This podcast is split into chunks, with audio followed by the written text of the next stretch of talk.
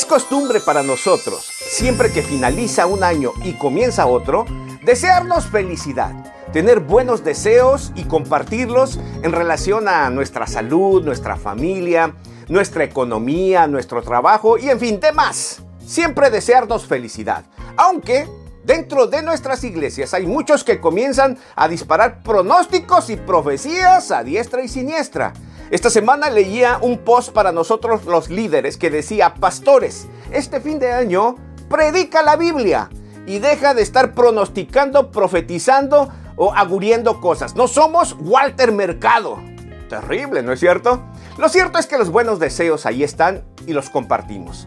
Pero qué difícil y casi nadie da el siempre y cuando.